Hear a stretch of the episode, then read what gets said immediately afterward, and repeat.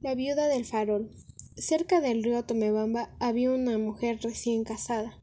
Solía tener encuentros con su amante a orillas del río todos los días. Para llevar a cabo sus encuentros decía que salía a pasear con su bebé, pues así paseaba por el río con su amante y su hijo. La mujer estaba perdidamente enamorada de él. A veces perdía la noción del tiempo. En una de esas noches se distrajo y dejó caer al río a su hijo. Ella desesperadamente buscó a su hijo. Fue a casa a buscar un farol para poder ver en la oscuridad. Pasó toda la noche buscándolo, pero no lo encontró. Cuando su marido se enteró de lo sucedido, decidió suicidarse.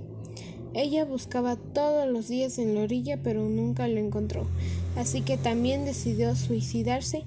Se dice que su alma sigue rondando por el río.